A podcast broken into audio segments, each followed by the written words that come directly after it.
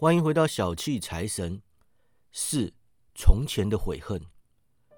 四周景象变幻，瞬间来到大城市里。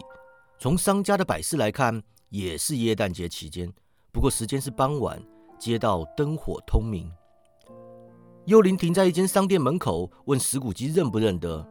认得啊，石谷基说：“我在这里当学徒嘛。”他们进门，里面有个戴威尔斯假发帽的老绅士坐在一张高办公桌后。石谷基兴奋的大叫：“是老费兹维格！哎，祝福他的心脏啊！哎，费兹维格复活啦！”老费兹维格放下笔，抬头看钟，摩拳擦掌，调整背心，哈哈大笑，扬声道：“哟吼，好啦，伊班奈瑟，迪克！”刚成年的石谷基跟他的学徒伙伴一起过去。迪克威金斯啊，石谷基对幽灵说：“祝福我，没错，就是他。迪克当年很黏我呀，哎，可怜的迪克。”哟吼，小伙子们！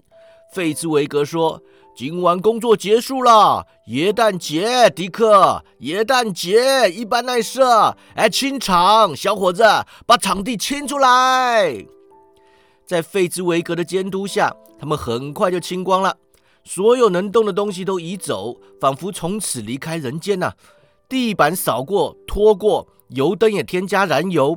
店内摇身一变，成为温暖、干燥、明亮的舞池。小提琴手带着乐谱进来，站在办公桌上开始演奏。费兹维格太太带着大微笑进来，三个费兹维格小姐容光焕发的进来，后面跟着六个追求他们的年轻人。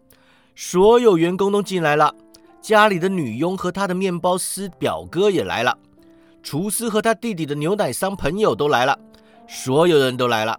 一个接着一个，有些害羞，有些外向，有些优雅，有些尴尬。有人推，有人拉，所有人来了，来自四面八方。他们唱唱跳跳，吃吃喝喝，享受欢乐时光。十一点钟响，舞会结束。费兹威格夫妇来到门口，左右站定，跟所有来宾握手欢送，祝福他们元旦快乐。走到剩下两个学徒时，他们也以同等热情招呼他们。欢乐的喧嚣结束了，学徒回到他们后方柜台下的床上。整场舞会期间，石谷基如痴如狂，他的心和灵魂都沉浸在舞会中，跟从前的自己在一起。他回忆起一切，享受每分每秒，直到从前的他和迪克开心的脸转开之后，他才想起幽灵的存在，发现他全神贯注的在看自己。微不足道的小事啊，幽灵说，却让这些傻子满怀感激。小事啊，石谷基说。两个学徒由衷称赞费兹维格啊。幽灵等他们说完，说道：“难道不是小事吗？他才花了几磅你们凡间的钱，难道值得你们这样称赞吗？”问题不是钱嘛？石谷基语气激动啊，不自觉地说出从前的自己会说的话。钱不是重点，幽灵，他有权利决定我们快不快乐，决定我们工作辛不辛苦。他的权利取决于言语和表情，不能加以量化呀。但他给我们的快乐可不能用财富来衡量。他感到幽灵的目光，于是住口。哎，怎么了呀？幽灵问。哎，没什么。石谷鸡说：“我觉得有什么呀？”幽灵坚持。哎，不。石谷基说：“不，我只是有几句话想跟我的办事员说。”从前的他熄灭油灯，石谷基和幽灵再度身处户外。我的时间不多了，幽灵说：“快！”景物再次改变，石谷基又看到自己，这个自己比较年长。处于人生的巅峰期，他脸上还没有出现晚年的皱纹，但已可看出担忧和贪婪的征兆。他眼中浮现迫切、贪心、烦躁的意味。显然，如今的他已经扎根，日后的阴影将会随着树木成长而遮蔽一切。他不是一个人，身旁坐了个身穿哀悼服饰的年轻美女，眼中泪水滚滚，反射过去的耶诞幽灵头上的光芒。不算回事，他轻声道：“对你而言不算回事。另一个宠儿取代我的地位。如果他可以让你快乐，提供慰藉，我也没有理由哀悼。什么宠儿取代你啦？他问。黄金宠儿。哎，世界就是这么运作的啊！他说：“世间最艰苦的就是贫穷，追求财富没有不对。”你太害怕这个世界了。他语气轻柔。你内心所有的希望都让逃离悲惨命运的希望所吞噬。我眼睁睁看着你高尚的情操一一消失，最后只剩下一种渴望：获利。获利主宰了你，是不是？哎，那又怎样啊？他反问。就算我变聪明了，那又怎样？我的改变与你无关呐。他摇头。哎，怎么啦？我们的婚约是之前定的，当年我们都很穷，也满足于穷苦的生活，直到我们慢慢累积财富，改善生活。你变了。我们结婚时，你跟现在不同。我当年太年轻啊。他不耐烦地说。你自己清楚，你跟从前不同了。他说。但我还是从前的我，相爱时能带来快乐的事物，在不爱时只会带来痛苦。我不会告诉你我有多常出现这种想法，光是有过这种想法就够了。我可以放你走，我想要你放我走吗？你从未说出口，那你怎么知道啊？你的性情变了，你的心态变了，你的人生态度和目标都变了，所有让我的爱在你眼中保有价值的东西，通通变了。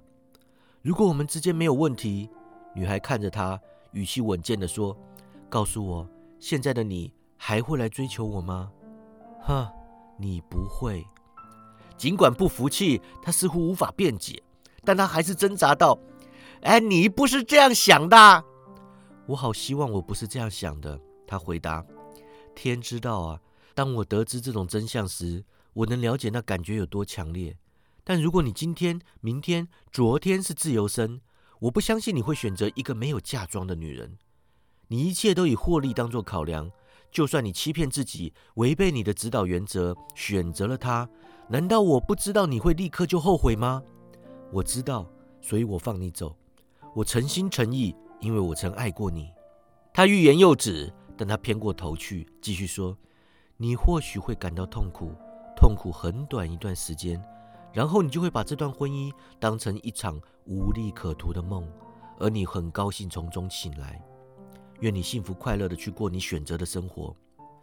他离开他，他们分手。幽灵，石谷基说：“够了，带我回家呀！你为什么要折磨我？”再一段回忆。